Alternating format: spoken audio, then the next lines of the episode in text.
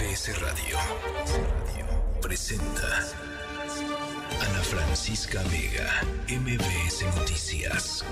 Comenzamos. ¿Qué tal? Buenas tardes. Hoy es martes 18 de julio 18 de julio, no, 25 de julio del 2023. Tenemos mucha información. Estaremos abordando el último informe sobre el caso Ayotzinapa que emite el Grupo Interdisciplinario de Expertos Independiente. Eh, también qué, qué ha sucedido con el ataque, con este incendio en un bar en San Luis Río, Colorado.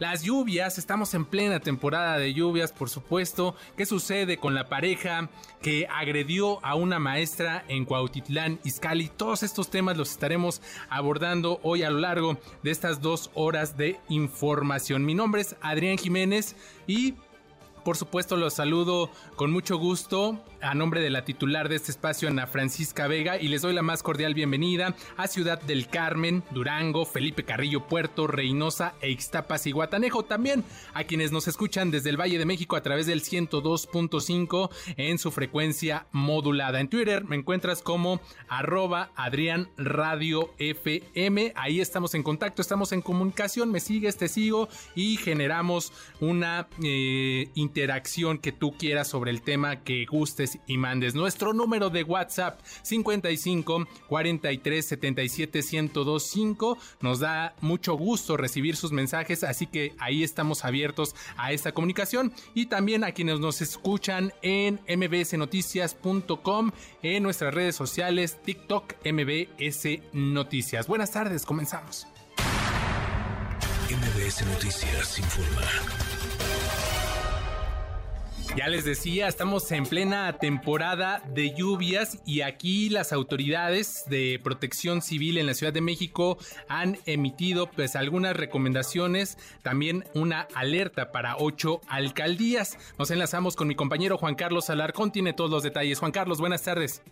Efectivamente, gracias eh, Adrián, muy buenas tardes. La Secretaría de Gestión Integral de Riesgos y Protección Civil en este seguimiento que hace diario del eh, fenómeno climatológico emitió la alerta amarilla para ocho alcaldías debido a que se presentarán lluvias fuertes y posible caída de granizo. Es decir, estamos hablando de la mitad de la capital mexicana. La dependencia informó que el alertamiento amarillo es para las demarcaciones Álvaro Obregón, Guajimalpa, Gustavo Amadero, Magdalena Contreras, Milpa Alta, Tláhuac, Tlalpan y Xochimilco prácticamente las que se ubican hacia el sur, oriente y parte del poniente de la Ciudad de México. Las lluvias consideradas fuertes tienen el potencial de causar inundaciones o encharcamientos. Por esa razón, los servicios de emergencia permanecen en alerta ante cualquier reporte ciudadano que ponga en riesgo la integridad de las personas. Y quiero comentarte que ya se ha registrado lluvia en algunas alcaldías del sur y del oriente, por ejemplo, en Coyoacán, Iztapalapa, una parte de Tláhuac, también Xochimilco y Tlalpan han registrado ya precipitaciones pluvial, así es que las unidades de emergencia, como te comento, pues están listas, están atentas para atender cualquier llamado de la ciudadanía. Y en esta ocasión, bueno, pues se permanece activa la alerta amarilla para esta tarde en estas ocho alcaldías, posiblemente por lluvia fuerte y también caída de ceniza, perdóname, de caída de, granizo. Por cierto, también quiero comentarte que en caso dado de que haya alguna actividad volcánica, por cierto, lo mencionó también la Secretaría de Gestión Integral de Riesgos y Protección Civil, la, las cenizas eh, por la dirección del viento que va hacia el noroeste podría impactar en la parte sur y la parte poniente de la Ciudad de México. Dicho sea de paso, también en estos casos la dependencia a cargo de Miriam Ursúa está al tanto también de esta situación. Ha habido una actividad moderada, muy baja, de poca emisión de ceniza y de vapor, así es que por lo pronto pues eh, no se prevé que en las próximas horas haya esta caída de ceniza. Sin embargo, si el volcán tiene pues esta actividad y los vientos siguen soplando hacia el noroeste, pues es muy probable que tengamos este registro de, de caída de ceniza en las delegaciones, como te comento, las alcaldías de la zona sur y la zona poniente de la Ciudad de México. Adrián, el reporte que tengo. Juan Carlos, aprovechando tu presencia, hay información de último momento sobre un asalto en Parque Tepeyac, ubicado allá en la alcaldía Gustavo Amadero. ¿Qué tenemos sobre este hecho? Sí, efectivamente, bien lo señalas, eh, Adrián, se trata de un robo, en este caso fue un robo sin violencia, entraron tres individuos a una joyería que se localiza en Parque Tepeyac, que es una plaza comercial que se localiza sobre la avenida Ingeniero Eduardo Molina y la calzada San Juan de Aragón en la colonia Granjas, Granjas Modernas. Esto es parte de la alcaldía Gustavo Amadero. Ingresaron tres individuos a una joyería con razón social Esmeralda, pidieron a la empleada que les mostrara dos anillos, una cadena, una esclava y también un reloj, aparentemente todas estas piezas de alto valor, cuando en ese instante y al estar observando la mercancía, los tres individuos salieron corriendo en diferentes direcciones. La empleada solicitó el apoyo del personal de seguridad de la misma plaza y de la joyería, quienes se trataron de hacer la búsqueda de estos individuos. Sin embargo, pues esos salieron prácticamente huyendo, corriendo a toda velocidad. Incluso se menciona que dejaron abandonadas dos motocicletas en esta en este establecimiento comercial en la plaza eh, de referencia. Y eh, te comento que pues eh, parece ser que ya el C2 y el C5 han comenzado a hacer un cerco virtual en aquellas calles de la alcaldía Gustavo Amadero para tratar de ubicar a las tres personas que participaron en estos hechos. Y se están pues apoyando con las imágenes de seguridad de las cámaras de seguridad del C2 y del C5 para tratar de pues observar el momento en que estas personas salieron apresuradamente de la plaza comercial y poder hacer el seguimiento. Hay un elemento de seguridad privada que recibió un eh, golpe, dice que él estaba sentado en una banca y que de repente sintió un golpe en la nariz, por tal motivo el paramédicos de Lerum ya hacen pues la atención, brindan los primeros auxilios y en este momento el despliegue total dentro de esta plaza comercial ubicada al norte de la Ciudad de México en espera de que la Policía de Investigación y también el Ministerio Público inicien las pesquisas de este caso. Por lo pronto, información preliminar que presentamos aquí en MBS Noticias. Muchas gracias, Juan Carlos. Buena tarde. Muy buenas tardes. Y esta tarde, fuerzas federales, estatales y municipales activaron el operativo Código Rojo en el municipio de Poza Rica, Veracruz, luego de que fuera asesinada Soraya Zamora, quien se ostentaba como coordinadora de giras del aspirante morenista Adán Augusto López. Nos enlazamos hasta el puerto de Veracruz con nuestra corresponsal Ana Alicia Osorio. Ana Alicia, buenas tardes, ¿cómo estás? Hola, ¿qué tal? Buenas tardes. Pues tal y como comentas, este mediodía la ex candidata a la alcaldía de Poza Rica, morenista y presunta coordinadora de las campañas en la zona de Adán Augusto, Jaima Soraya Zamora, fue asesinada. Esto cuando iba llegando a sus domicilios, sujetos desconocidos abrieron fuego en su contra, dándole diversos disparos. Algunas versiones señalan que inclusive la cantidad de disparos que le dieron en su contra fueron más de 70.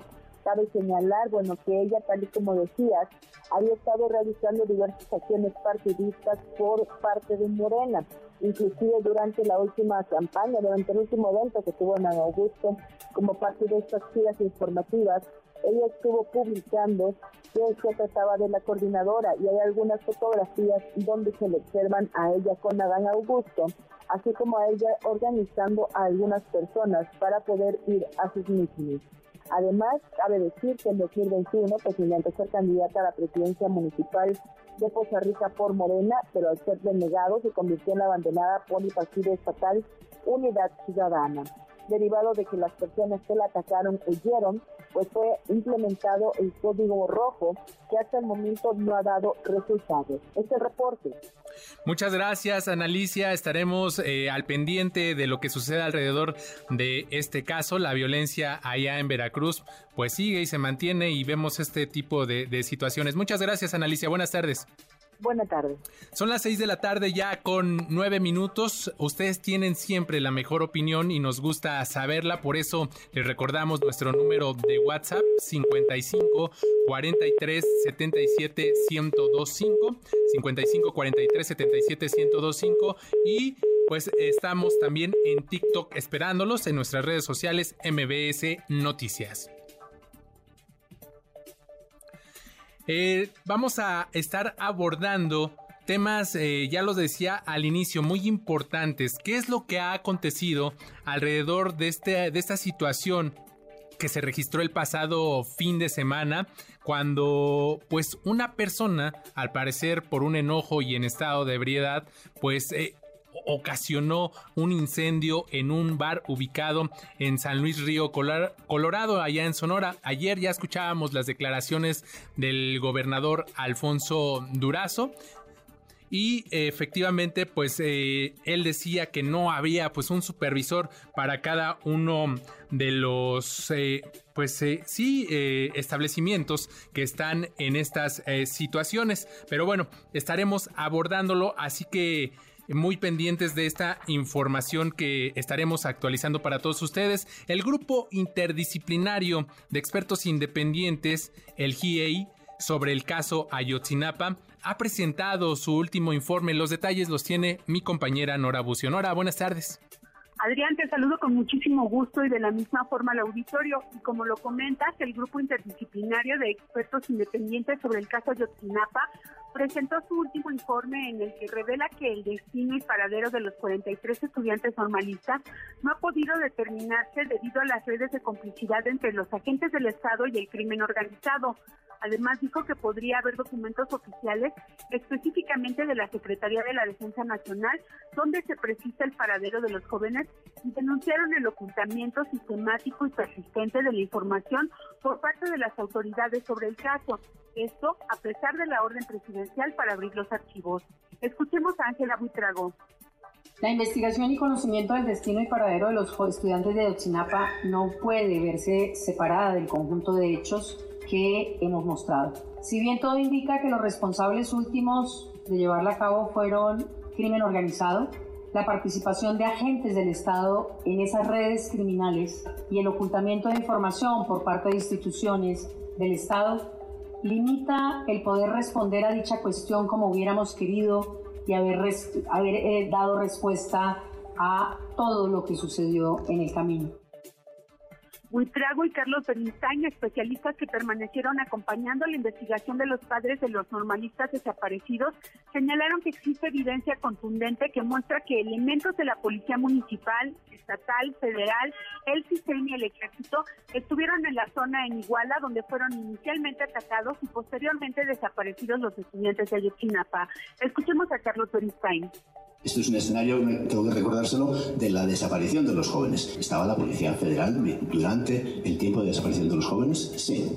Durante el tiempo de la desaparición de los, del ataque a los eh, estudiantes y al chofer estuvo. Policía Ministerial estuvo en la zona del Palacio de Justicia también. Pero no solo eso, también pudieron confirmar que policías de diferentes corporaciones y guerreros unidos, Adrián, participaron en el ataque conjunto contra los normalistas, de acuerdo al propio Carlos Bernstein. Toda esta información, dijo, ha sido ocultada por las autoridades. De acuerdo a Ángela Buitrago, hay un registro de más de mil llamadas, de las cuales 500 fueron elegidas, en donde se confirma que el Ejército, la Policía Federal, los estatales y municipales sabían qué estaba pasando en tiempo real. Es en un periodo crítico de 8 de la noche del 26 de septiembre a las 6 de la mañana del día siguiente.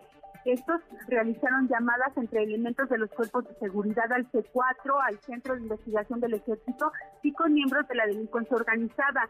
Confirmaron también que había comunicación sobre el ataque a los estudiantes con radiotaxis, taxis, personas no reconocidas y otras que al parecer son informantes no oficiales de la Sedena.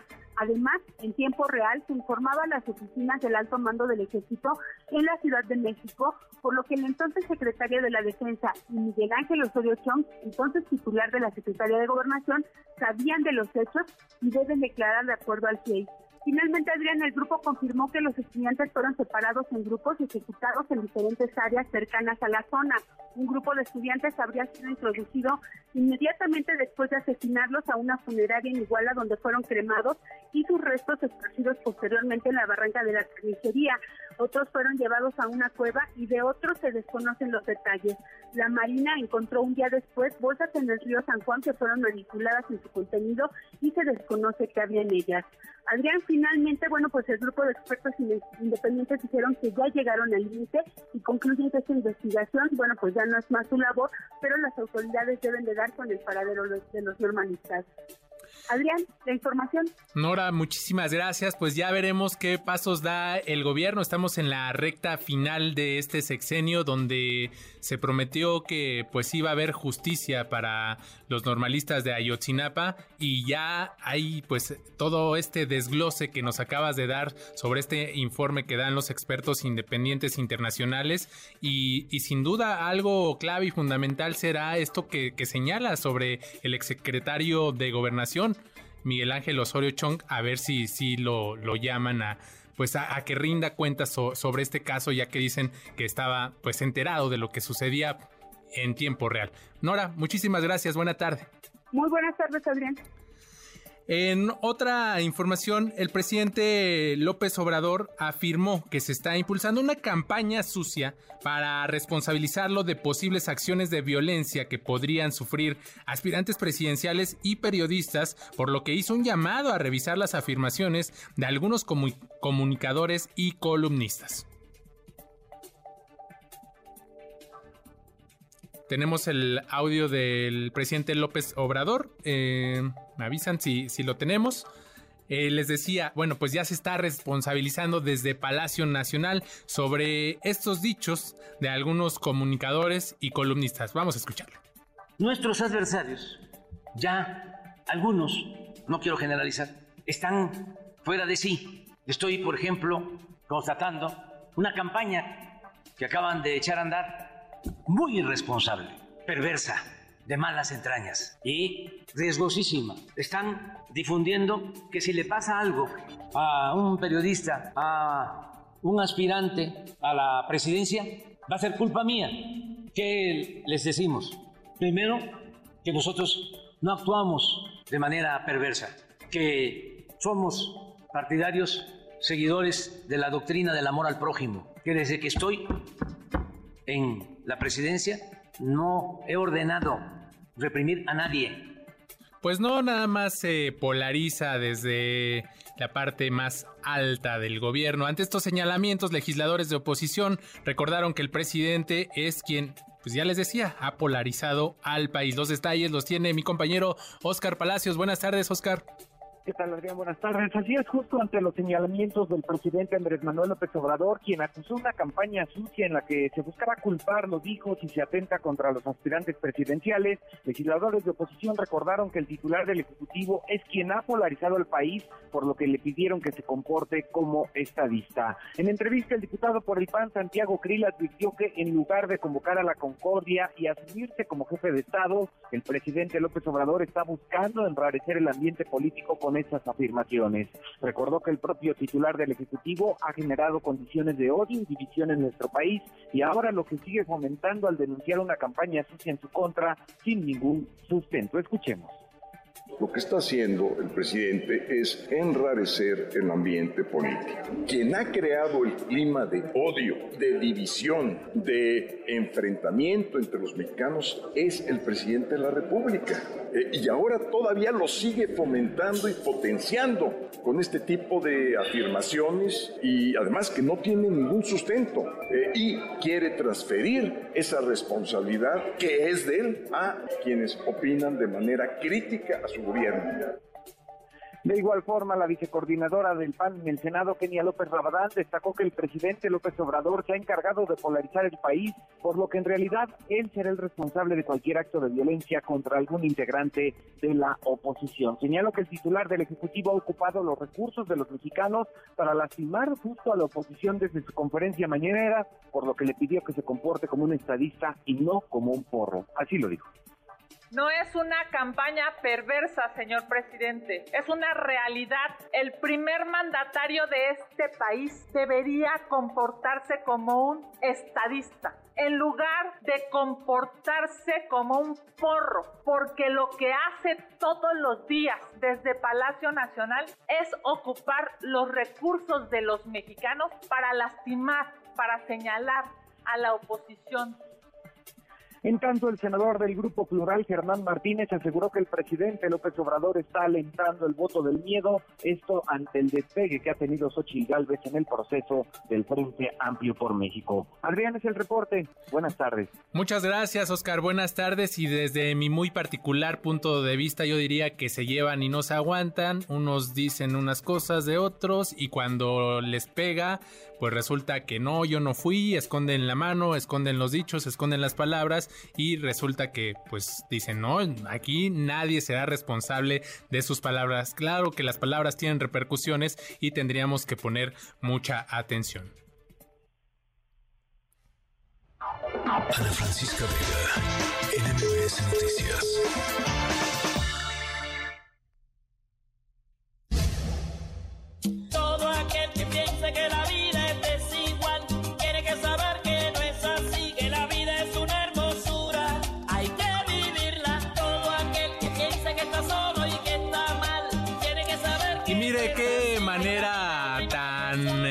De continuar y de comenzar con nuestra historia sonora. Qué actitud tan inigualable tener pues a Celia Cruz y su canción La vida es un carnaval. Así que pónganse las máscaras, saquen los pasos de baile para nuestra historia sonora de este martes. En México, por supuesto, hay más de un carnaval. El más famoso es el de Veracruz, que de hecho se llevó a cabo a inicios de este mes y según el gobierno jarocho atrajo a más de un millón de personas. Es espectacular, es una gran fiesta. Sin embargo, nuestra historia no es tanto sobre estos carnavales que incluso también aquí en la Ciudad de México en distintos barrios, alcaldías se dan, sino sobre la cantante de esta gran canción, Celia Cruz. La artista cubana es una de las voces latinas más importantes y conocidas de la historia y el suceso del que les estaremos hablando hoy es otro episodio que se añade a su enorme legado. Así que este es el comienzo de nuestra historia sonora. Está súper divertida, no se lo pierdan. Al regresar tendremos por supuesto más información. Les recuerdo que sus opiniones, sus comentarios son muy valiosos para nosotros. Nos gusta leerlos. 55 43 77 1025 es nuestro número de WhatsApp y por supuesto los invitamos a que se conecten a través de nuestras redes sociales en TikTok MBS Noticias. Vamos a una pausa, regresamos.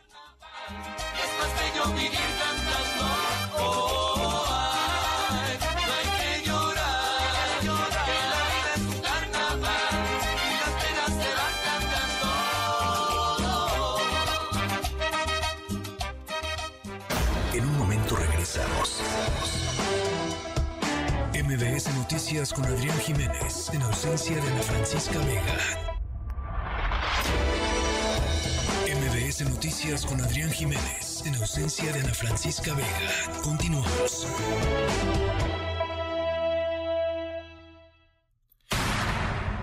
MBS Noticias informa.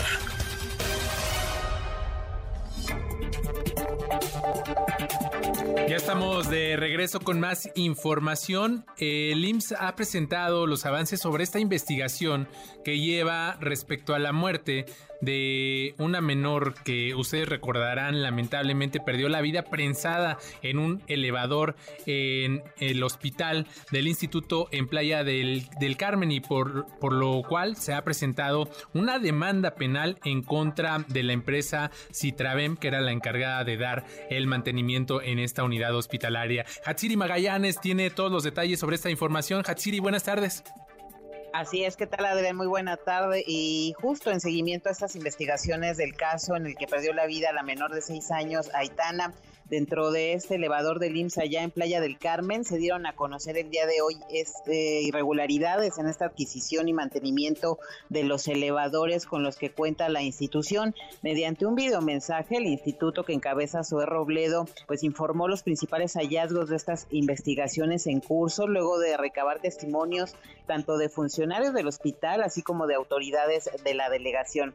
Respecto a la empresa de mantenimiento Citravem, expuso que se está realizando pues por supuesto, esta investigación interna en todas las delegaciones del IMSS que le han contratado. Detalló que existe un total de 30 contratos que suman 35 millones de pesos del 2009 a la fecha. Esto representa, dice, 8.47% del monto total de la inversión por mantenimiento de elevadores durante el mismo periodo, es decir, cerca de 413 millones de pesos. Expuso también que la inversión para conservación y mantenimiento durante la cual la administración ha sido considerablemente superior en relación con otros sexenios, 44% de inversión en comparación con la administración del expresidente Enrique Peña Nieto, 30% en comparación con la de Felipe Calderón y 287% más que con Vicente Fox señala que en mayo del 2016 el, el IMSS adquirió 181 elevadores de la marca ITRA por un monto de 558 millones de pesos,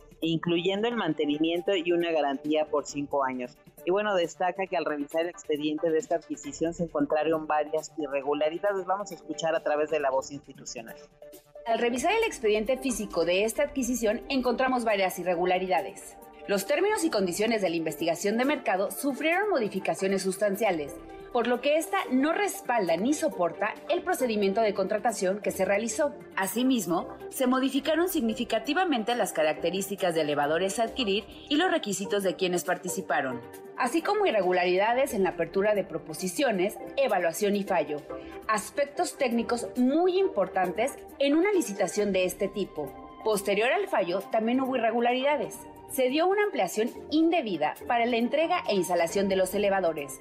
Pasaron de 230 días naturales a 563, más del doble de lo establecido originalmente. Y bueno, como un ejemplo, dio cuenta de una carta que fue dirigida al entonces director general del IMSS, Miquel Arriola, por parte de la Asociación Mexicana de Empresas y Escaleras Eléctricas, en la que manifestó su preocupación por el fallo a favor de las empresas Aribe y del Toro, dada la complejidad de este contrato, número de equipos adquiridos y también el reducido tiempo de ejecución, aunado a que las empresas ganadoras no resultaban conocidas como especialistas en este ramo. Y bueno, finalmente informó que en el 2021 se sustituyeron 46 elevadores por marca Otis y Cone para un total de 39 hospitales, esto por un monto de 165 millones de pesos. Vamos a escuchar nuevamente. Toda la energía del instituto está puesta en esclarecer lo sucedido. Estamos comprometidos en que haya verdad, justicia y cero impunidad. Lo más importante para nosotros es la salud y bienestar de las y los mexicanos. La memoria de Aitana será honrada. Ya estamos trabajando en ello. Nuestro compromiso como familia IMSS ha sido y será que en un hecho tan lamentable como este no vuelva a ocurrir jamás. Y bueno, pues así las cosas, Adrián, hasta el próximo corte de información por parte del IMSS, que es lo que, lo que dan a conocer justo el día de hoy. El reporte que tengo. Muchas gracias, Hatsiri. Buena tarde. Y aquí el tema es que pues no, se trata de honrar solo la memoria como dice la, la familia IMSS está honrándola, se trata de justicia y se trata de que una vez que pasan este tipo de tragedias pues se descubre que hay irregularidades y que nadie antes si no pasa este tipo de tragedias las descubre y siguen en la impunidad. Y vamos a otro caso. Ya les decía, este pues hay actualización sobre esta pareja que agredió a una maestra en un kinder, en el kinder Frida Kahlo, allá en Cuautitlán, Izcalli. Son eh, vinculados a proceso por el delito de extorsión Jesús y Laura, quienes agredieron a esta maestra eh, identificada como Brenda y a una empleada, empleada de esta misma institución. Vamos al Estado de México con nuestro corresponsal Juan Gabriel González. Juan Gabriel, buenas tardes. Adriana, auditorio, muy buenas tardes. Efectivamente, Juan Gabriel, eh, permíteme, permíteme tantito, se nos está cortando la llamada, vamos a tratar de restablecer eh, la comunicación para que te escuches claramente con tu reporte, a ver si, si podemos eh, restablecerla. Ya les decía, está todo este proceso de esta pareja, también hay actualización, al parecer los abuelos de el hijo de esta pareja pues buscan quedarse con la patria potestad del menor y están en este asunto, así que vamos a estarles dando toda la actualización sobre este caso. Resulta que pues esta pareja está por el delito de extorsión, siendo vinculada por un juez a proceso. Esta pareja de padres de familia en la audiencia también pues admitieron lo que fue evidente y lo que todos vimos a través de las imágenes que se difundieron primero en redes sociales y posteriormente en todos los medios de comunicación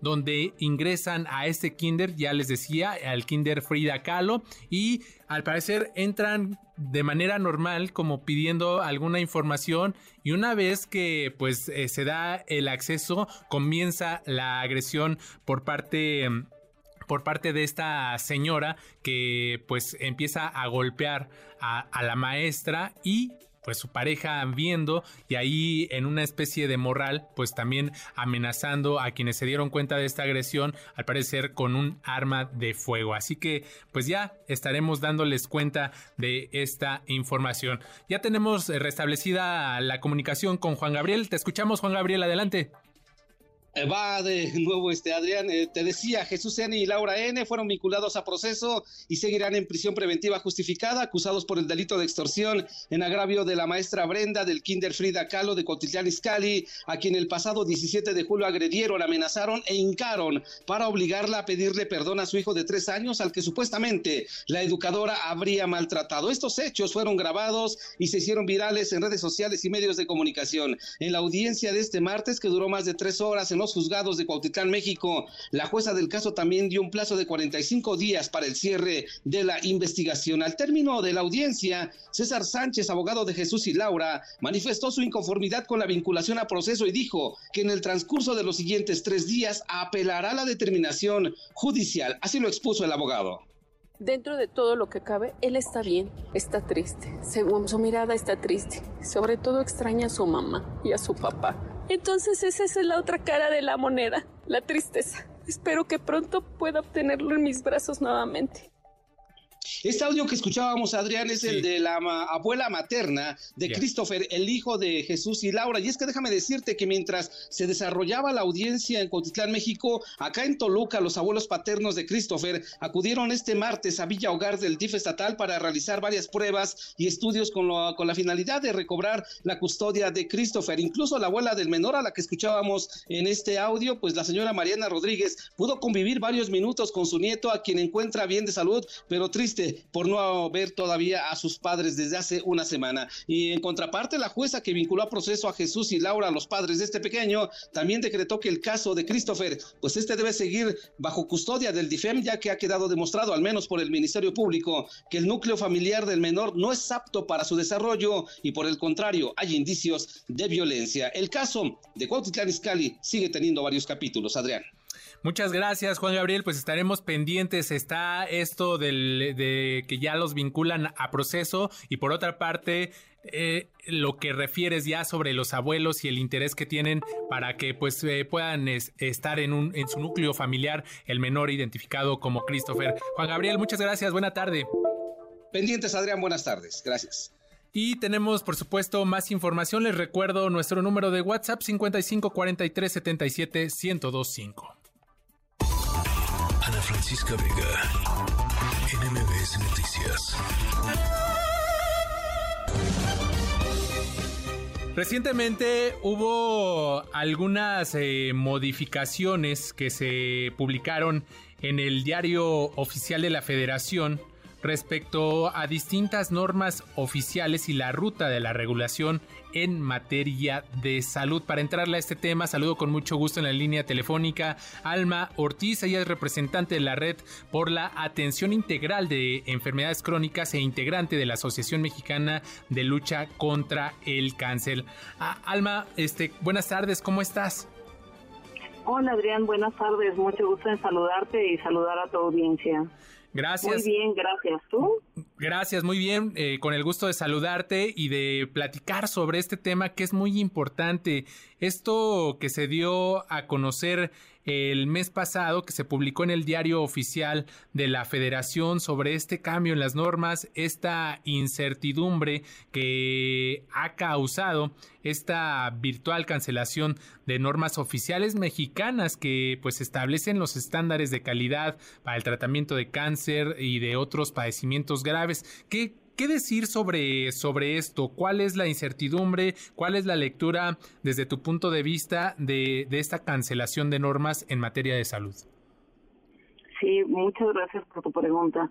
Mira, eh, qué decir, hay mucho que decir, porque lo primero que hay que entender es qué son las normas oficiales en salud y qué representaría el que se cancelaran todas estas normas para la población mexicana. Esto no es un tema únicamente para aquellos que padecen hoy una enfermedad eh, no transmisible como es el cáncer o como puede ser la hipertensión o la diabetes. Esto implica a toda la población que es susceptible de padecer cualquiera de estas enfermedades. ¿Qué implicación tendría la desaparición de estas normas? Pues la realidad es que sería una catástrofe para, para los pacientes, ya que hoy por hoy las normas oficiales son regulaciones que son obligatorias de seguir para todo el Sistema Nacional de Salud. Esto implica tanto las instituciones de salud pública como las instituciones de salud a nivel privado. Son las reglas mínimas que se establecen para el diagnóstico, la atención, el seguimiento de un paciente, los tratamientos que están disponibles dentro del sistema de salud y que le dan garantía jurídica a cualquier persona que sufre una enfermedad. Retirar estas normas de salud nos dejarían en un vacío jurídico como pacientes. Eh, a todos nos incumbe y a todos nos atañe el defender que las normas oficiales en salud se mantengan en nuestro país eh, esta mañana tuvimos una, una reunión en la Academia Nacional de Medicina donde fuimos invitados como organizaciones de la sociedad civil para hablar un poco sobre el tema junto con sociedades médicas y algunos otros actores que, que eh, están alrededor del ecosistema de salud de este país.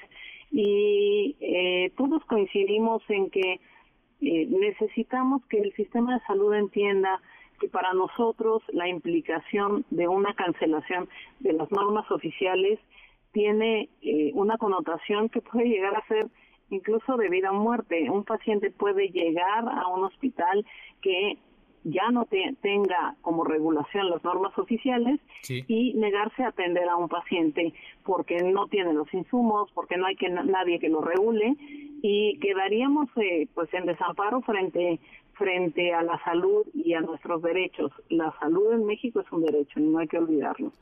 Entonces, básicamente, eh, si estamos hablando que se aspira desde el actual gobierno federal a tener un sistema de salud como el de, el de Dinamarca, que se presume y se repite cada vez que tienen oportunidad de hablar del tema, pues eh, los pacientes quedarían a la deriva y pues yo quiero entender y suponer pues que eso no pasa en un modelo como el que se pretende instalar aquí en México, ¿no? Donde el paciente queda a la deriva y donde pues si actualmente con las normas se padecen pues muchas situaciones en cuestión de atención de la salud, pues no me quiero imaginar una vez que desaparezca, ¿no? Así es, mira, eh, hoy por hoy dentro de las leyes que con las que cuenta este país, cuenta con una ley que se llama Ley de Infraestructura de la Calidad, que aplica a cualquier producto o servicio. Esta ley está ligada a las normas oficiales. En el caso de la salud, eh, retirar estas normas eh, pues es prácticamente eh, pues imposible para el actual para el actual sistema.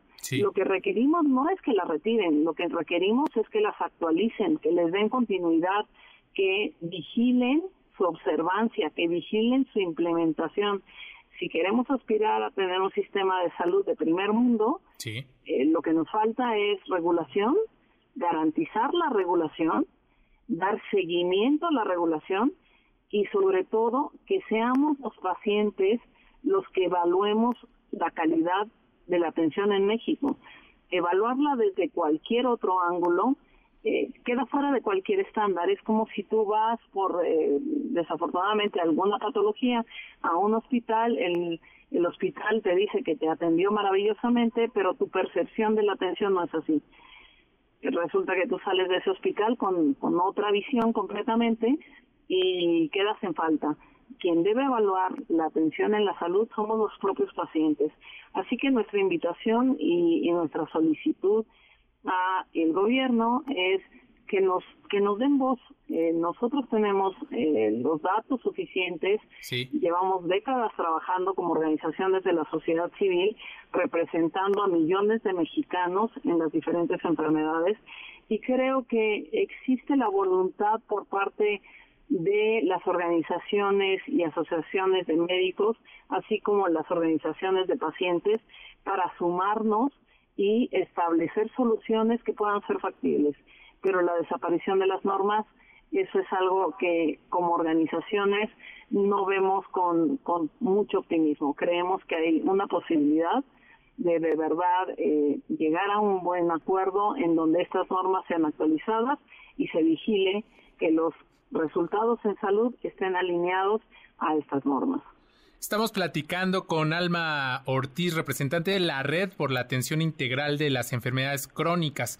Déjame preguntarte, con esta reunión que hoy tuvieron con especialistas, con quienes están eh, metidos en este tema del sector eh, salud y con esto que nos dices también que han estudiado ya durante varios años eh, estas situaciones que, que ya nos relatas, ¿qué consideraciones, qué áreas de oportunidad, eh, como ya lo dices, serían necesarias para actualizar todas estas normas y no precisamente desaparecerlas?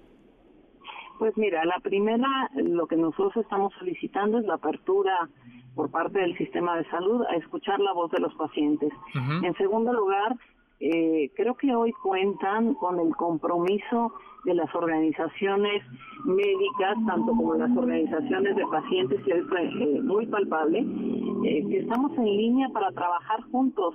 La disposición para trabajar y hacer que estas normas se mantengan de manera anual actualizadas.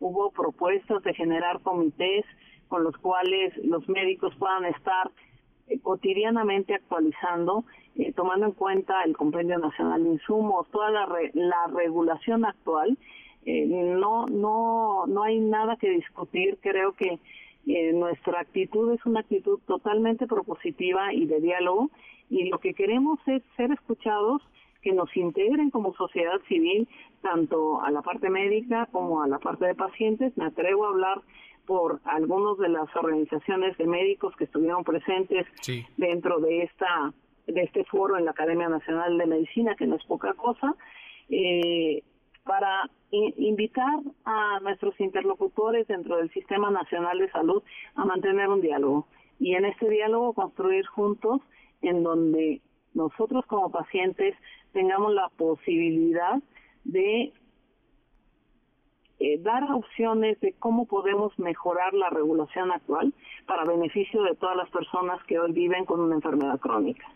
De acuerdo, Alma. Y ahora déjame, déjame preguntarte, con base eh, en todo tu conocimiento y este estudio que han llevado durante varios años, estas reuniones que están teniendo con especialistas, ya lo dices que no es poca cosa, eh, desde, desde todo esto, ¿qué sustento entonces tiene o cuál es el argumento del por qué se pretende pues esta cancelación de las normas oficiales relacionadas pues a la atención del cáncer de mama, del cáncer cervical? De la lactancia materna, de la vigilancia epidemiológica, de la obesidad, de diabetes, de la prevención y control de muchas enfermedades. ¿Con qué argumento, con qué bases, con qué sustento, pues se hace algo así de esta manera? Mira, desafortunadamente no tenemos una respuesta por parte del Sistema Nacional de Salud. Esto es algo que hemos estado cuestionando, hemos estado buscando tener reuniones con ellos para entender cuál es la razón por la cual ellos quieren retirar las normas. Eh, hoy también por la mañana estuvo eh, un exministro de la Suprema Corte de Justicia y hablaba un poco sobre eh, la certeza jurídica que brindan estas normas y cómo sí se sienta precedente para lograr el derecho a la salud de las personas. Y, y parte de la discusión que se sostuvo el día de hoy por la mañana fue ¿Cuál es la razón? Explíquenos cuál es la razón y que haya, si hay algo que las va a suplir, si hay algo que, que están poniendo en contrapunto y que hoy no sabemos y que hoy no tenemos información sobre esto, también estamos como en la mejor disposición de, de charlar, de entenderlo, pero nos parece que eh, borrar de un plumazo la salud en México no es la opción. Creo que la opción es mantenernos en un diálogo, eh, darnos voz y sobre todo garantizar las reglas mínimas de atención para cualquier persona que sufra una enfermedad crónica. Si me preguntas cuál es la razón para retirarlas, no hemos tenido una respuesta al respecto, no ha habido un pronunciamiento específico, hoy no se han retirado, esto está en proceso. Nuestra petición es que las normas no, no se quiten, sino que se actualicen, se vigilen y se garantice la calidad en la atención a través de la ley de infraestructura de la calidad. Híjole, Alma, pues está de verdad eh, complicado este asunto y por el derecho al que tenemos nosotros de acceso a la información sería lo mínimo que esperamos saber, como tú dices, ¿no? Se, van a sustituir, cuál es el plan, cuál es el sustento y los argumentos del por qué se quieren cancelar estas normas. Alma Ortiz, eh, representante de la Red por la Atención Integral de las Enfermedades Crónicas, te agradecemos mucho estos minutos y por supuesto seguiremos hablando de este tema que es importante, básico, fundamental para la salud de los mexicanos. Muchas gracias, Alma. Al contrario, Adrián, muchísimas gracias y gracias a tu audiencia. Gracias, que tengas excelente tarde. Ana Francisca Vega, NMBS Noticias.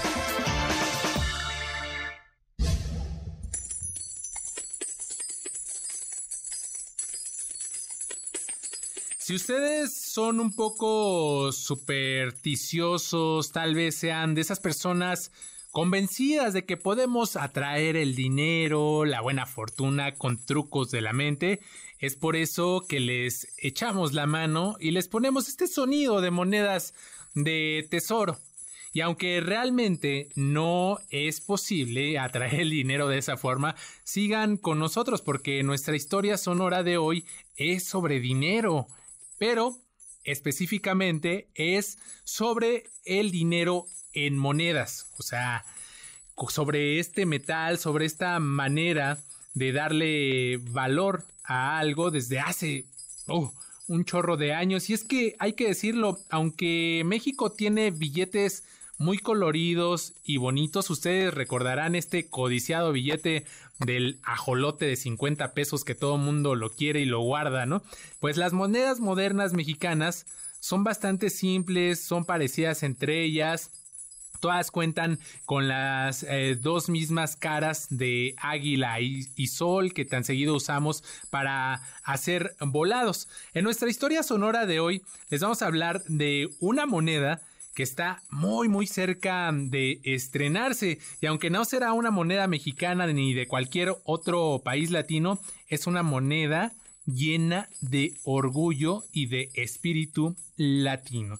Vamos a hacer una breve pausa. Al volver estará con nosotros Luis Miguel González. Les recuerdo nuestro número de WhatsApp 5543 77125. Es un placer leerlos, saludarlos a través de esta vía y por supuesto recuerda, estamos en TikTok como MBS Noticias. Regresamos.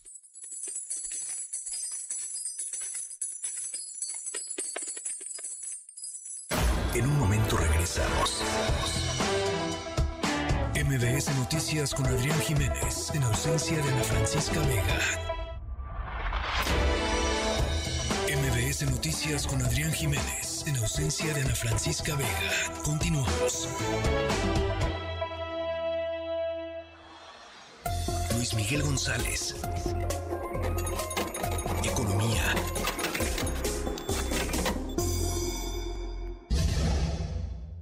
Y lo otro que se tiene que tomar en cuenta es que eh, es más la producción en Pemex, la extracción de petróleo, primero.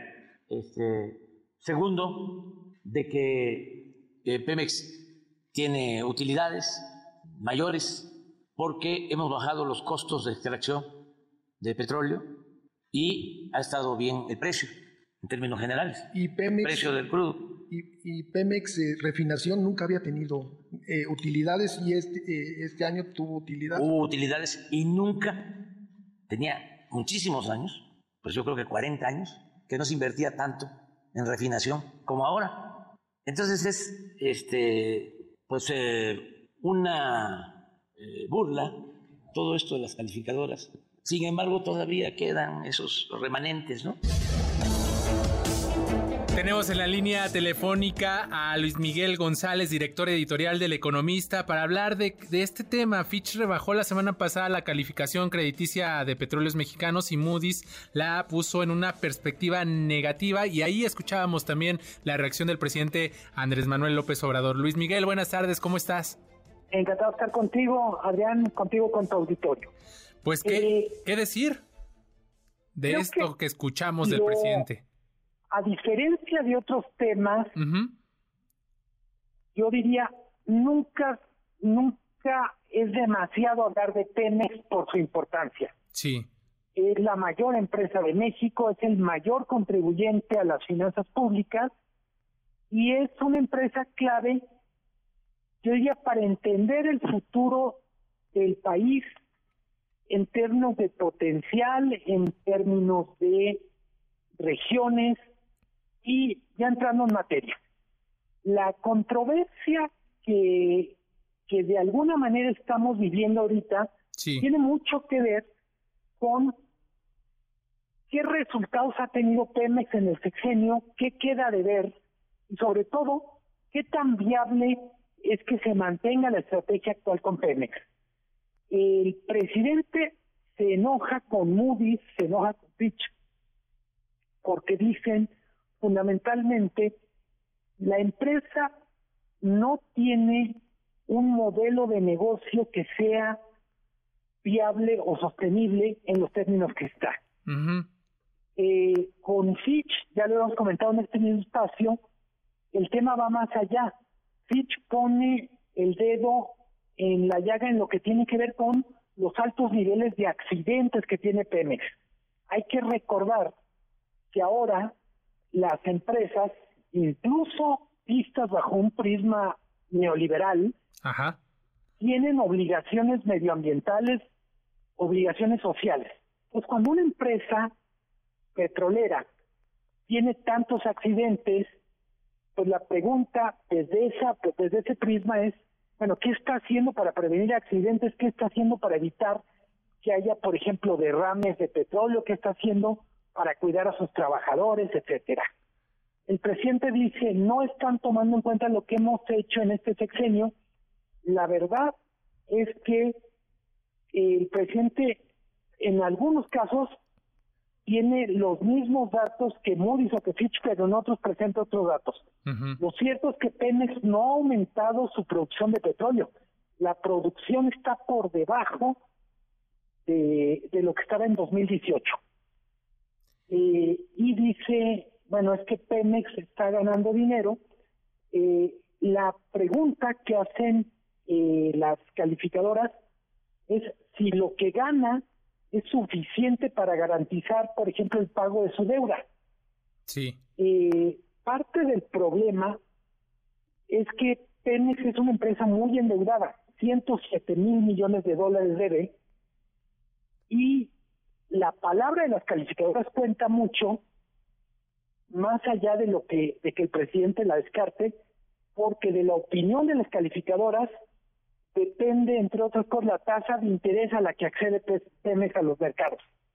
Dicho de otra manera, es como si tú, Adrián, fueras al banco y te, el ejecutivo te empezara a hacer tu evaluación de crédito y tú dirías, bueno, este señor no sabe lo bueno que soy como locutor, no sabe lo mucho que me quieren mis amigos y en última instancia no me importa lo que opinen. El problema es que si no te pone una buena calificación, no vas a tener crédito o lo vas a pagar muy caro.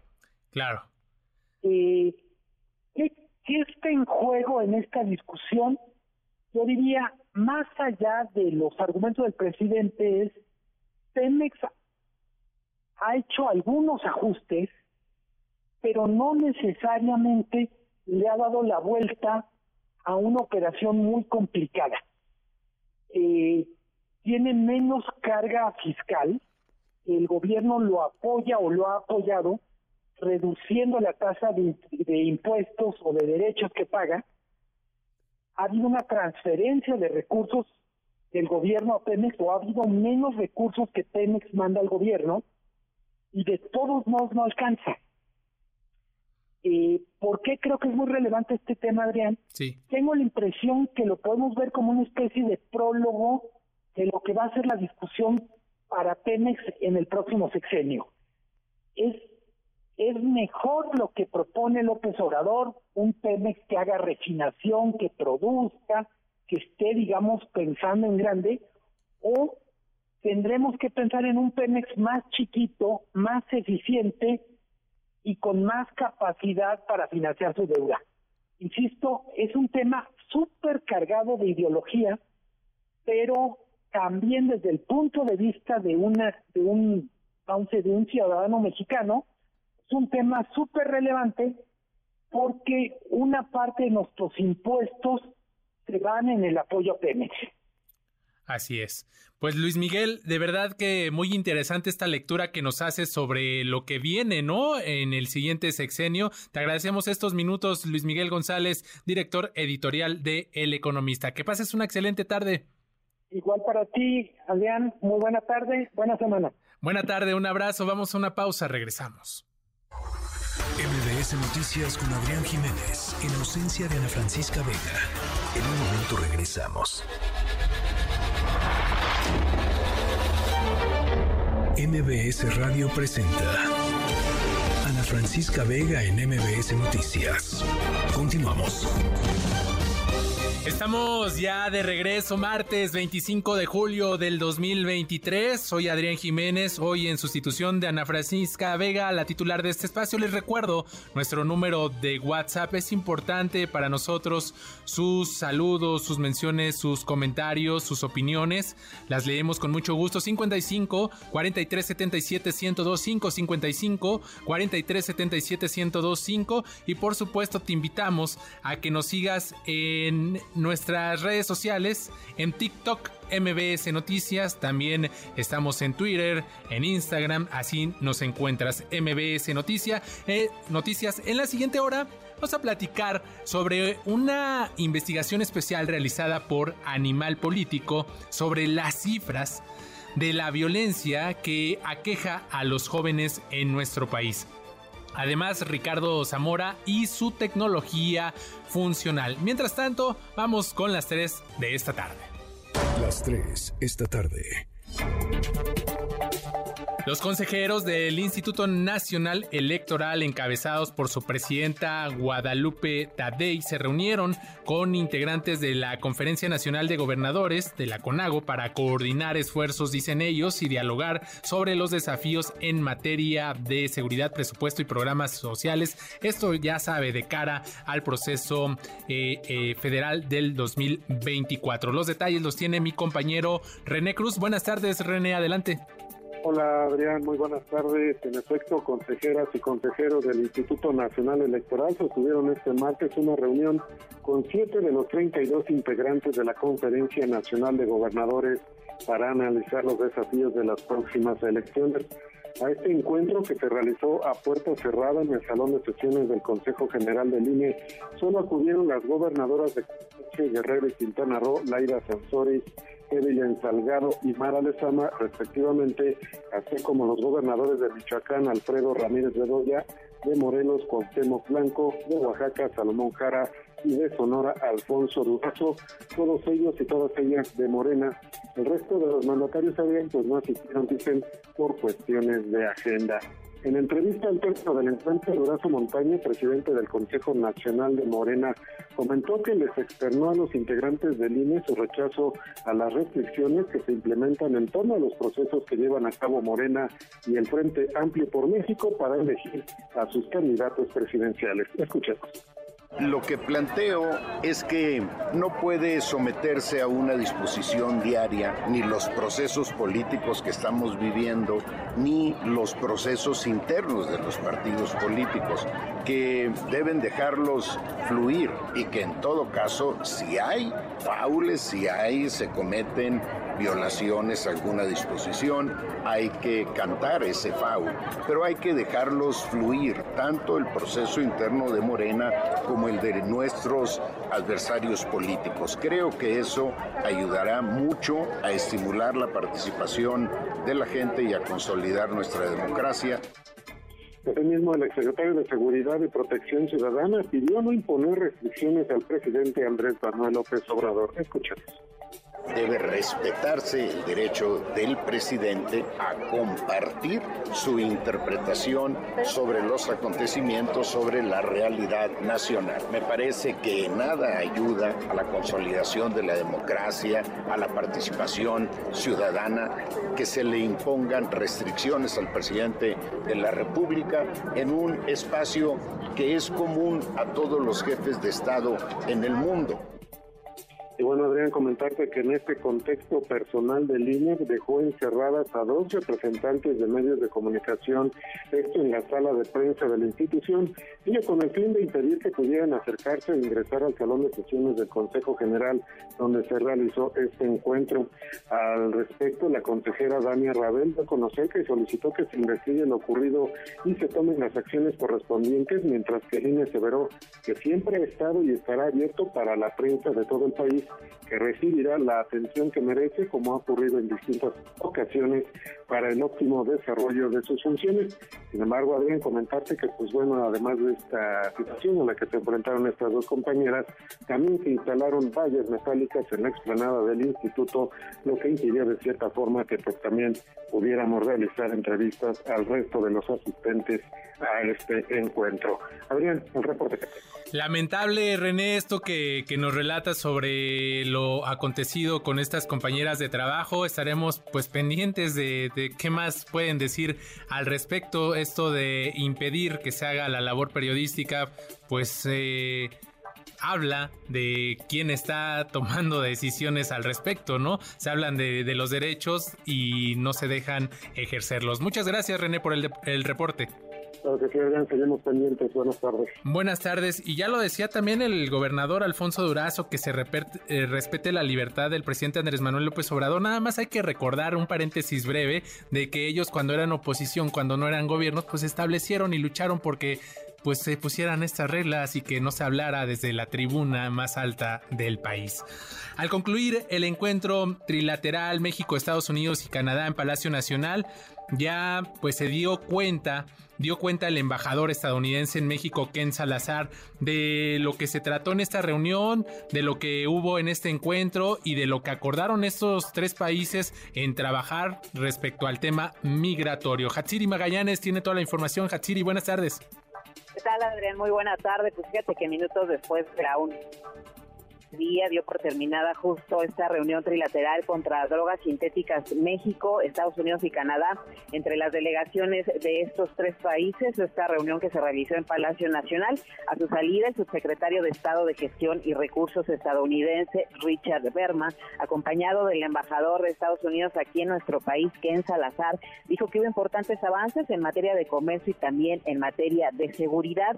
De forma previa, comentar que en este encuentro la titular de la Secretaría de Seguridad y Protección Ciudadana, Rosa Isela Rodríguez, dio a conocer parte de las acciones del actual gobierno para desmantelar justamente laboratorios de droga mismos que utilizan precursores químicos, dijo, provenientes de Asia. Junto a la delegación mexicana, la funcionaria detalló que se han inhabilitado 1.788 centros de procesamiento clandestino donde se elaboraban drogas sintéticas. Y bueno, vamos a escuchar algo de lo que dijo. Sepan que en el Gabinete de Seguridad de México tienen aliados para trabajar en favor de la seguridad y de la salud de la gente de América del Norte, porque solo juntos, México, Estados Unidos y Canadá, vamos a lograr más que de forma separada. Las tres naciones juntas construimos la paz. En su momento, Elizabeth Sherwood, quien es asesora de la Casa Blanca para Seguridad Nacional, admitió que el fentanilo es una amenaza letal para los pueblos y mencionó las cuatro acciones que se han implementado como el mapeo de la industria química en Estados Unidos, entre otras acciones. Escuchamos. Sabemos que esta es una amenaza letal a nuestros pueblos. Por lo tanto, cada uno nos pidió a cada una de nosotras, Rosa Isela Jody Thomas, quien está en la pantalla desde Canadá, y a mí, para que trabajáramos en conjunto para comenzar con estos esfuerzos. Es un placer traer aquí, estar aquí con mi delegación estadounidense para la segunda reunión de este comité trilateral. Jody Thomas, la asesora de Seguridad Nacional e Inteligencia de Canadá, quien estuvo de manera virtual, destacó avances para reducir las cadenas de suministro en el ámbito de la salud pública. Escuchemos. La amenaza no ha disminuido y debemos continuar con esta cooperación. El día de hoy tenemos la oportunidad de compartir nuestros logros y enfocarnos en los resultados tangibles que nos van a llevar a la siguiente cumbre de líderes de Norteamérica que se llevará a cabo en Canadá. Hay tantas oportunidades para una mayor coordinación sobre temas y prioridades eh, conjuntas y así podemos priorizar para lograr tener éxito en el futuro en términos de nuestra respuesta hacia la crisis de los opioides. El reporte que tenemos, Adrián. Muchas gracias, Hatsiri. Buena tarde. Muy buena tarde. ¿Y qué tenemos hoy en el mundo, Álvaro Morales?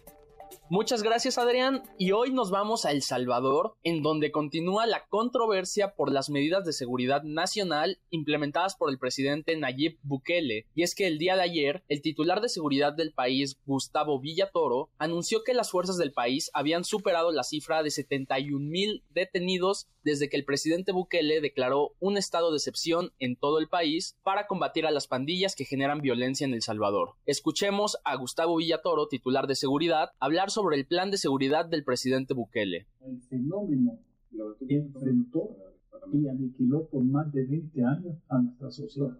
Esto es, son herramientas necesarias de un Estado firme, de un Estado valiente, de un Estado que está innovando y que le va a servir a muchos otros países del mundo, porque vean el fenómeno de la violencia en razón del territorio y la droga tiene implosionado a las sociedades en América y en otros países del mundo. Ahí tenemos, Adrián, a Gustavo Villatoro, titular de Seguridad del Salvador. La estrategia de Bukele ha encendido las alarmas de múltiples organismos defensores de los derechos humanos, Adrián, que no solo han denunciado las condiciones de hacinamiento y abuso que existen en las prisiones salvadoreñas, sino que además aseguran que durante estos operativos que se han cometido para arrestar a estas 71 mil personas, se han cometido miles de instancias de violaciones a los derechos humanos, además de que han acusado al gobierno de Bukele de hacer detenciones arbitrarias e incluso de acosar y agredir a la prensa del país. Bukele ha sido criticado por sus amenazas de reducir o incluso negar cosas como la comida a las personas detenidas en prisión si las pandillas no reducen su violencia.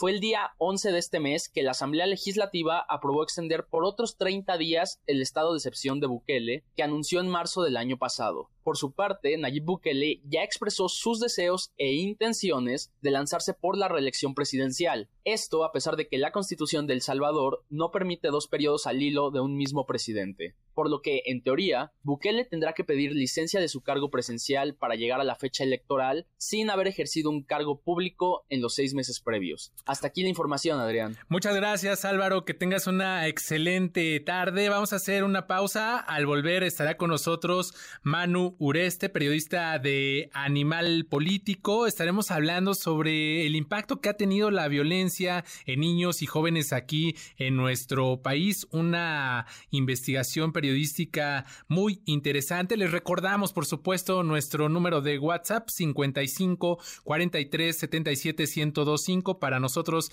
es muy importante tu opinión, tus comentarios y por supuesto también nos da gusto saludarte. Vamos a una pausa. Regresamos con más a MBS Noticias. En MBS, noticias que ponen de buenas.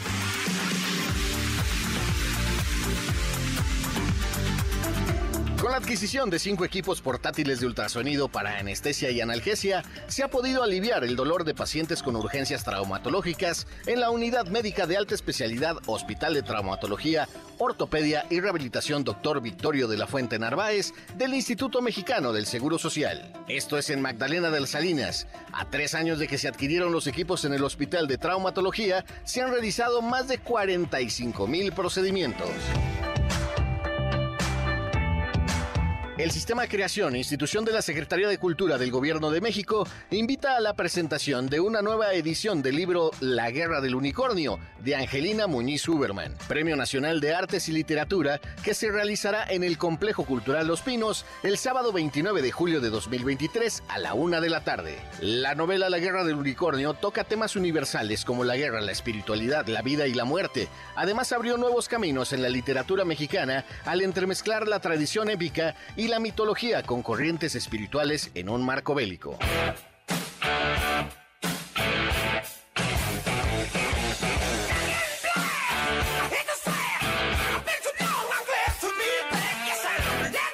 En las efemérides musicales, el 25 de julio de 1980, la banda de hard rock ACDC publica su álbum Back in Black, el primero que graban con Brian Johnson como vocalista en sustitución del fallecido Bon Scott. Para MBS Noticias, Javier Bravo.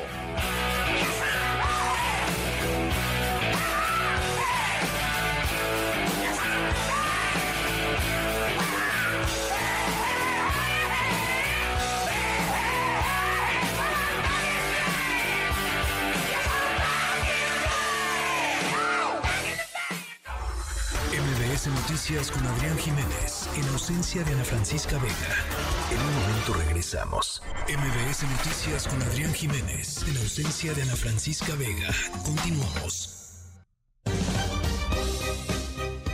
Ya estamos de regreso, les adelantamos que tenemos que hablar de esta investigación periodística que hacen en Animal Político sobre la violencia en México y cuál ha sido su impacto en niños y jóvenes de 2015 a la fecha. Manu Ureste, periodista de Animal Político, buenas tardes, ¿cómo estás?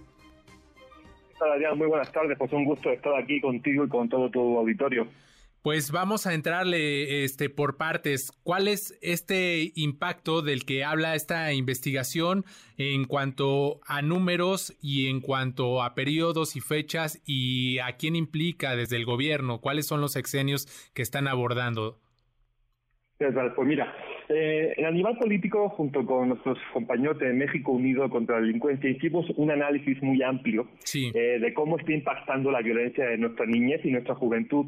Desde eh, pues, los años en que inició la guerra contra el narco, allá por 2007, hasta la actualidad, pero como era un periodo de tiempo pues muy muy amplio, lo que hicimos fue reducirlo a los últimos seis años, es decir, los últimos tres años de Peña Nieto con los tres primeros años de López Obrador. Para esto analizamos hasta 17 variables eh, por medio de más de 200 solicitudes de información. Ah, por ejemplo, se incluyeron los homicidios del INEGI, las lesiones, las desapariciones y los, y los detenidos. Eh, lo que revelamos es que en estos seis años solamente Casi medio millón de jóvenes, más de 480 mil niños, niñas, adolescentes y jóvenes de hasta 29 años eh, han sido víctimas o han sido impactados por la violencia desde dos puntos de vista.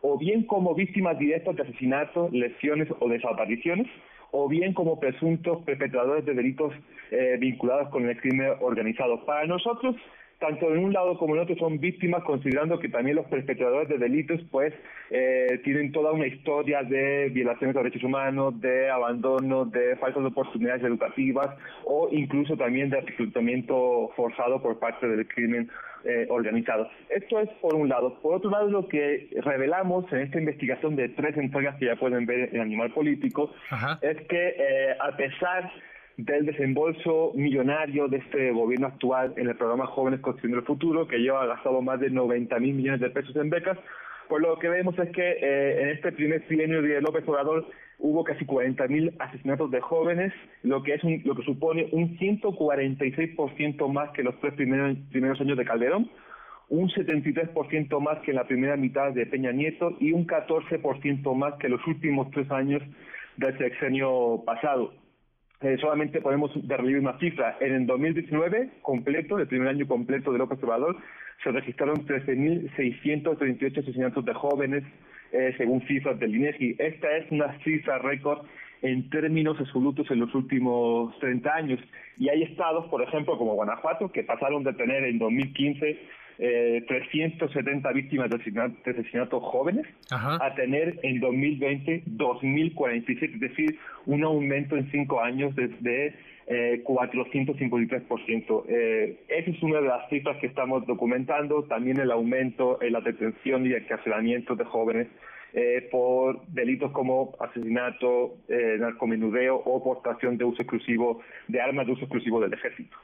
Oye, Manu, y déjame preguntarte ahora que tocas este ejemplo de, de Guanajuato, quiero saber si tienen identificadas algunas zonas donde se han registrado, algunas zonas del país donde se han registrado estas eh, 400, más de 480 mil eh, pues impactos por violencia entre niños, adolescentes y jóvenes, eh, o si se focaliza en algunas entidades o en general está distribuido en todo el país. ¿Cómo, cómo está este asunto? Sí, mira, en la investigación, eh, con datos del INEGI, insisto, hemos eh, documentado que hay múltiples focos rojos para la juventud. Eh, el estado de Guanajuato es, desde luego, el estado ahora mismo, en la actualidad, más violento para, para ser joven. Le sigue de ahí Baja California, le sigue este Chihuahua. Y también lo que hemos visto es que en este sexenio actual, estados que han despuntado, que han aumentado considerablemente la violencia homicida hacia la juventud es San Luis Potosí y, este, y el estado de Zacatecas. Esos, digamos, serían algunos de los focos rojos más actuales para ser joven. Dentro, por ejemplo, de Chihuahua vemos que Ciudad Juárez eh, es el, municipio en todo el país con más este, eh, homicidios, con más asesinatos de, jóvenes, con en 2021 se registraron 562 casos, ¿no? Tijuana, en en Baja California, es el segundo lugar en homicidios con 423 víctimas que eran jóvenes. Y bueno, pues lo que estamos viendo precisamente otra de las aportaciones que hace esta investigación fue analizar cómo se está repartiendo eh, eh, la beca de jóvenes construyendo el futuro en estos municipios más violentos del país para ser joven, ¿no? Y lo que vemos, lo que nos llama mucho, lo que nos llama poderosamente la atención es que, por ejemplo, Ciudad Juárez, como te decía, lugar número uno en asesinatos de jóvenes, pues ocupó el lugar en 2021 ocupó el lugar 307 en reparto de becas. Tijuana ocupó el lugar 268 de reparto de becas, según un análisis que hicimos con la organización civil Data Cívica. De hecho, a excepción de Acapulco y León, ninguno de los 15 municipios con más asesinatos de jóvenes está ni entre los 100 primeros con mayor reparto de becas, lo cual nos parece pues muy revelador, ¿no? Y también preocupante, es decir, sí se está repartiendo muchas becas en el país, sí se está repartiendo muchísimo dinero, más de 90 mil millones de pesos, pero no se está focalizando entre los municipios donde hay más asesinatos de jóvenes, aun y cuando el discurso oficial eh, insiste una y otra vez en que gracias a estas becas ya los jóvenes no están siendo reclutados por el crimen organizado. Híjole, de verdad que, que, esa es una pregunta interesante que se tendría que hacer a las autoridades por este programa que ha sido uno de los programas bandera de esta administración y cómo pues el objetivo está lejos de, de, realizarse porque ya lo dices, ¿no? Estos municipios donde hay mayor violencia, pues es en donde también hay un menor reparto de becas cuando uno de los objetivos era precisamente alejar del crimen, de este tipo de violencia a, estos jóvenes de hasta 29 años. En fin, es, es muy interesante. Ya nada más, eh, Manu, para cerrar este espacio, me gustaría preguntarte en cuanto al reclutamiento también de jóvenes, digamos, si bien puede ser que no haya una cifra, ¿qué es lo que hallaron dentro de esta investigación? Sí, como bien dices, pues no hay una cifra oficial, ¿no? Una estadística oficial de se reclutaron tantos jóvenes en tal año. Por eso lo que hicimos fue este, analizar estas 17 variables para poder tener una aproximación a qué está sucediendo con el reclutamiento de jóvenes. Por eso estamos analizando las cifras de detenciones por homicidio, por narcomenudeo y por portación de uso de armas de uso del ejército. Pero también lo que hicimos fue ir a los lugares como por ejemplo Ciudad Juárez, ¿no? El municipio más violento para ser joven, con más asesinatos, y fuimos a preguntar, fuimos a entrevistar a, pues a chavos que estaban o que están eh, en pandillas como los Mesicles, que es el brazo armado del cártel de Sinaloa en, Chihuahua, en el norte del país, o chavos que pertenecen al cártel de la línea. Lo que le, le preguntábamos es, oigan, bueno, este ahora ustedes a, quienes están utilizando para hacer determinados trabajos como de sicariato y lo que nos lo que nos decían es que te leo un testimonio muy breve decía un chavo un chavo de, que forma parte del cártel de la línea dice yo he ido a jales con morros de 15 16 y hasta 17 años, que ya eran sicarios. Y he visto incluso a chavitos de 12 años ya metidos en la mafia, ¿no? Otro chavo que se llama Alan, integrante de la plantilla de los Mexicles, nos decía, hay muchos morros que entran al narco porque deben tener un respaldo, porque no tienen familia o no tienen a nadie que mire por ellos. Y también otros tienen que entrar a la fuerza porque ya saben muchas cosas de nosotros. Es decir, hay muchos testimonios a pie de calle que documentamos que refieren que quienes están integrando las filas del crimen organizado son pues muchachos que van de los 12 años incluso eh, hasta pues de 15, 16, 17 y de veintitantos. Muy pocos nos refieren que tienen más de 30 años que son los encargados de pues este hacer labores de, de halconeo o de sicariato. Por lo tanto, son testimonios muy potentes, muy preocupantes y que pueden ver este, quienes nos escuchan en Animal Político en un documental que publicamos ya desde ayer, ya está disponible y en tres entregas, mañana se va a publicar la tercera y última entrega que está relacionada con el tema de las desapariciones, que es otro de los dramas que estamos eh, documentando en esta investigación, el aumento de las desapariciones de jóvenes y el aumento de la aparición de jóvenes ya muertos. Manu, yo agregaría a esto que decías preocupante, potente y también muy triste, desgarrador, que pues el futuro de los niños tan, tan pequeños esté en manos del crimen organizado. Manu eh, Ureste, periodista de Animal Político, te agradecemos estos minutos y por supuesto estaremos dándole seguimiento. Muchas gracias. Muchas gracias, un saludo. Buena tarde, eh, un saludo, seguimos con más. Yo creo que ahí van este, los propios aspirantes trabajando. Ellos tienen a una serie de promotores, pueden tener hasta 1.500 promotores para ayudar. Y si todo estuviera funcionando mal, tendríamos a miles de gentes protestándonos y llamándonos. Y no es el caso. Este, no es el caso, sí que ayer en la tarde recibimos algunas llamadas, se atendieron y hoy en la mañana están resueltas. Hay un tema muy importante del cual tenemos que hablar sobre esto que el Frente Amplio por México está pues realizando en este proceso de recolección de firmas a través de su plataforma y es que hay una falla en la protección de datos ciudadanos. Para entrarle a este tema me da mucho gusto saludar a Diego García, profesor investigador del Departamento de Derecho de la Universidad Iberoamericana. Diego, buenas tardes, ¿cómo estás? ¿Qué tal, Adrián? Buenas tardes. Es un gusto saludarte a ti y a todo tu auditorio.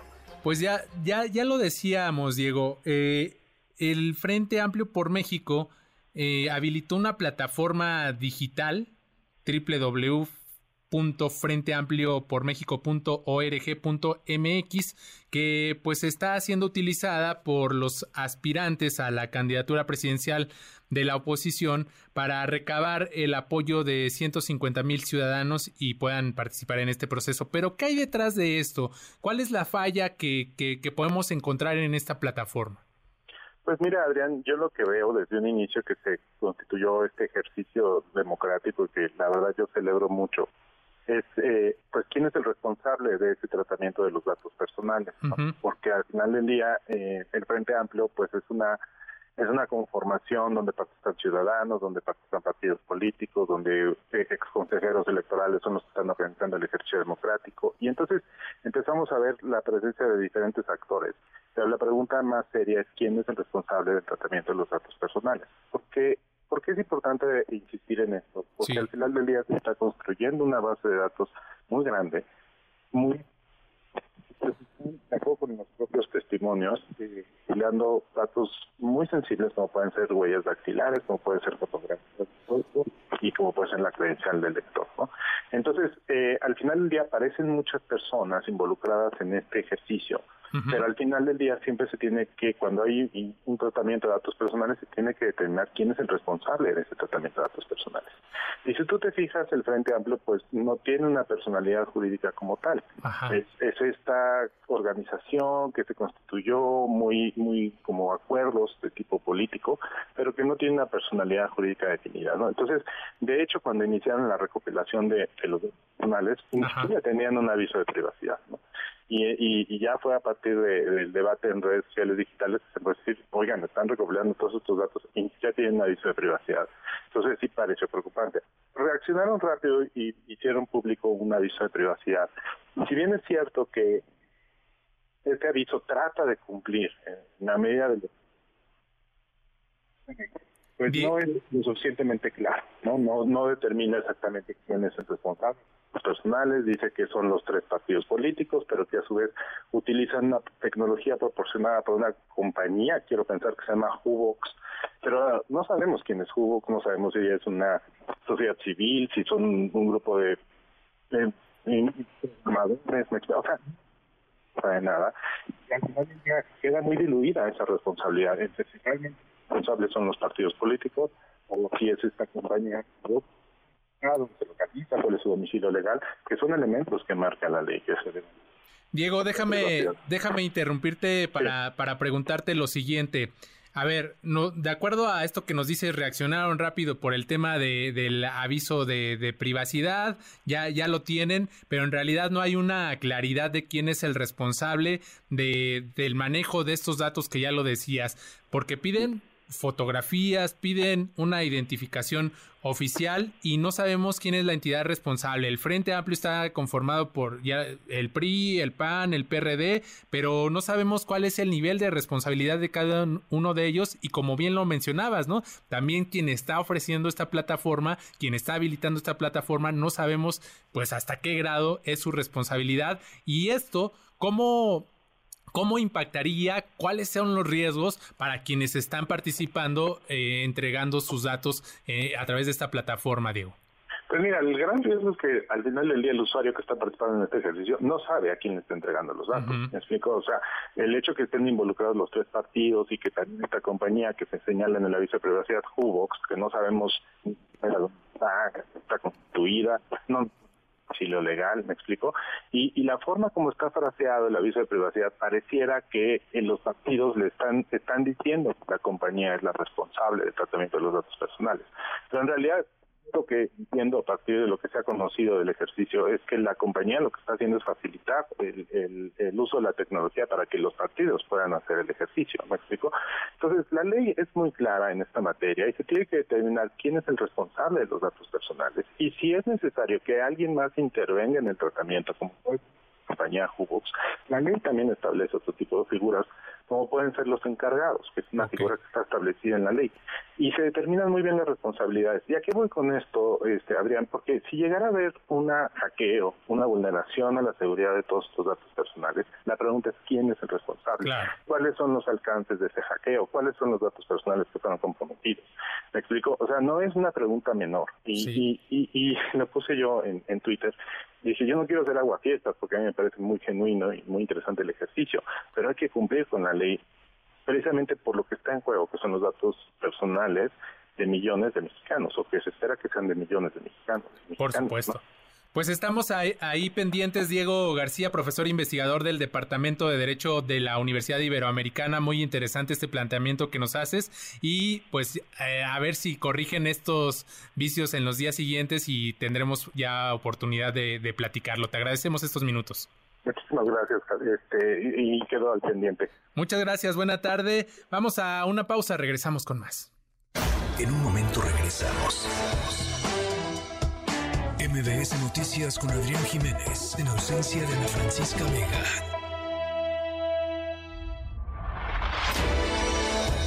MBS Noticias con Adrián Jiménez, en ausencia de Ana Francisca Vega. Continuamos.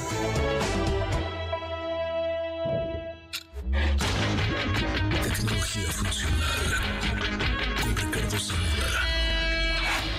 Ricardo Zamora, experto en tecnología. Buenas tardes, ¿cómo estás? ¿Qué tal, Adrián? Muy buenas tardes. Pues bueno, acá con un tema que seguramente te va a llamar la atención porque lo hemos tocado en, ocasiones anteriores, pero pues bueno, desde el año pasado los chats de inteligencia artificial pues han generado mucho de qué hablar, pero esto no necesariamente significa que sepamos cómo aprovecharlos o conocer cómo funcionan. Entonces, la semana pasada se lanzó en español y en más de 40 idiomas un experimento de inteligencia artificial de Google que se llama BART, y el día de hoy, bueno, pues traigo algunas, eh, digamos, algunas recomendaciones de cómo utilizarlo o, qué realmente es esta herramienta de inteligencia artificial. De acuerdo. Pues mira, vamos a pensar que, sobre todo porque estamos en el, estamos en la temporada, vamos a pensar que Adrián está eh, queriendo irse de vacaciones ¿Sí? y de repente el tener muy pocos no sé, tener muy poco tiempo para poder realizar toda la logística en cuanto a la selección de vuelos, de hoteles y demás, es algo complicado, pero si tú te acercas con este, eh, digamos, asistente creativo, que eso es realmente lo que, lo que, cómo funciona esta herramienta, y tú le empiezas a decir, oye, me voy de tal día a tal día a tal ciudad, me gustaría recomendaciones de qué hacer o dónde hospedarme, y le empiezas a poner diferentes eh, eh, detalles que ayuden a esta herramienta a ofrecerte en una suerte como de lluvia de ideas, una recomendación, esa sería una muy buena, digamos, un, primera, un muy buen primer acercamiento a la, herramienta. De acuerdo, suena, interesante esto porque te ofrece casi casi un servicio de agencia turística, ¿no? Donde ya te da, digamos, un itinerario, opciones de lo que podrías realizar en tu viaje. Mucho, de lo que ocurre, Adrián, es que justamente la acabas de pegar. Es como si tuvieras un asistente o un apoyo creativo con el que vas a estar rebotando ideas y que te va a dar instrucciones claras para hacer algo. Por ejemplo, uno de los retos que tenemos cuando estamos estudiando o algo, queremos aprender a hacer algo, es que tal vez las explicaciones sean muy complicadas o que requieran un tipo de especialización que nosotros carecemos.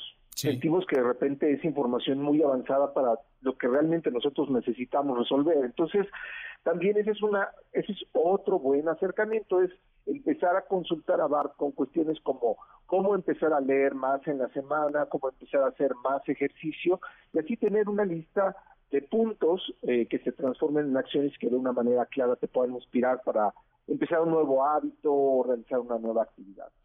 Otra cosa que también ayuda a Barb es generar, por ejemplo, textos creativos. Tal vez Adrián o el equipo de la redacción de Noticias MBS o Ricardo, tal vez tenemos, eh, digamos, enfrentamos el reto de comunicarnos con otros de una manera mucho más fácil porque estamos preparados para hacerlo. Pero una persona de repente puede tener complicación para escribirle un correo electrónico a alguien y tratar de que esa comunicación genere algo.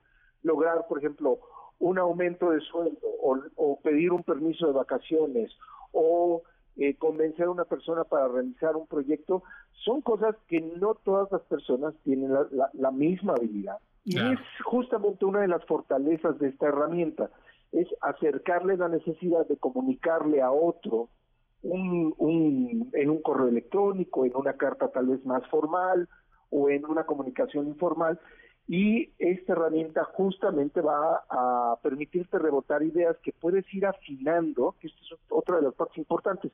No es simplemente lanzarle una instrucción, que en el argot tecnológico se conoce como prompt, sino que también se convierte en una conversación donde vas poco a poco haciendo ajustes a las instrucciones que le estás dando esta herramienta para que te acerque una propuesta de comunicación mucho más fácil y sencilla. Tal vez puede ser algo como un trámite, alguien tal vez puede pedir una carta, consejos para una carta de amor, ¿no? Para la pareja, pero estas acciones que para algunas personas pueden sonar muy simples, pueden ser muy complejas para otras personas. Y por último, tal vez eh, generar resúmenes. Muchas veces nosotros tenemos que estar manejando mucha información todos los días que puede venir en documentos, en, conversaciones de chat o en correos electrónicos y haciendo un simple eh, copiado y pegado o un copy-paste en el campo de información de BAR te va a permitir, si tú le dices, resúmeme esta conversación con los tres puntos más importantes es muy bueno para hacer resúmenes de temas complejos o de comunicaciones largas o de documentos extensos. Entonces, esto puede ayudarle a muchas personas a ser más eficientes o más productivos cuando el reto significa el tener el tiempo para analizar información. Claro, Ricardo, es muy interesante y pues ya ahí están las opciones para, para analizar esta, pues sí, esta aplicación de inteligencia artificial llamada BART. Muchas gracias, Ricardo, por estos minutos. Un fuerte abrazo, Adrián. Muy buenas noches a todos. Buenas noches. Eh, continuamos con el final de nuestra historia sonora. Ana Francisca Vega, NMBS Noticias. ¡Azúcar! ¡Azúcar! ¡Azúcar! En nuestra historia sonora nos vamos con un poco de azúcar, el grito que hizo que Celia Cruz se transformara en leyenda y esa leyenda de Celia Cruz sigue creciendo ya que el Departamento de Tesoro de Estados Unidos anunció que la cantante será una de las cinco mujeres que aparecerán en la moneda de 25 centavos de dólar del próximo año. Cruz será parte de una nueva colección especial de monedas de cuarto que cada año desde el 2022 y hasta el 2025 lanza a cinco monedas nuevas con el rostro de mujeres que hayan pasado la historia del país. Las otras mujeres reconocidas en, años anteriores serán eh, la reverenda eh, episcopaliana Pauli Murray, Patsy Takemoto Mink, primera mujer de color en ser congresista, la cirujana y defensora de los derechos de la mujer Mary Edwards Walker y la activista política y educadora Sitkala Sa. Cruz también fue incluida en la colección de este año para conmemorar los 20 años de su muerte por cáncer. En la moneda la cantante sale bailando y sonriendo y a su lado está su famoso grito de azúcar. El otro lado de las monedas mantendrá el rostro de George Washington, pero tendrá una inscripción especial para conmemorar el 20 el aniversario 200 del nacimiento del primer presidente de Estados Unidos. Pues ahí nuestra historia sonora. Nos despedimos, les agradecemos que nos hayan acompañado a lo largo de estas dos horas informativa. Mañana tenemos una cita aquí en MBS Noticias en el 102.5 a las 6 de la tarde. Se quedan con Autos y más con José Ramón Zavala. Buenas noches, feliz martes. MBS Radio presentó Francisca Vega. Información para todos. MBS Noticias.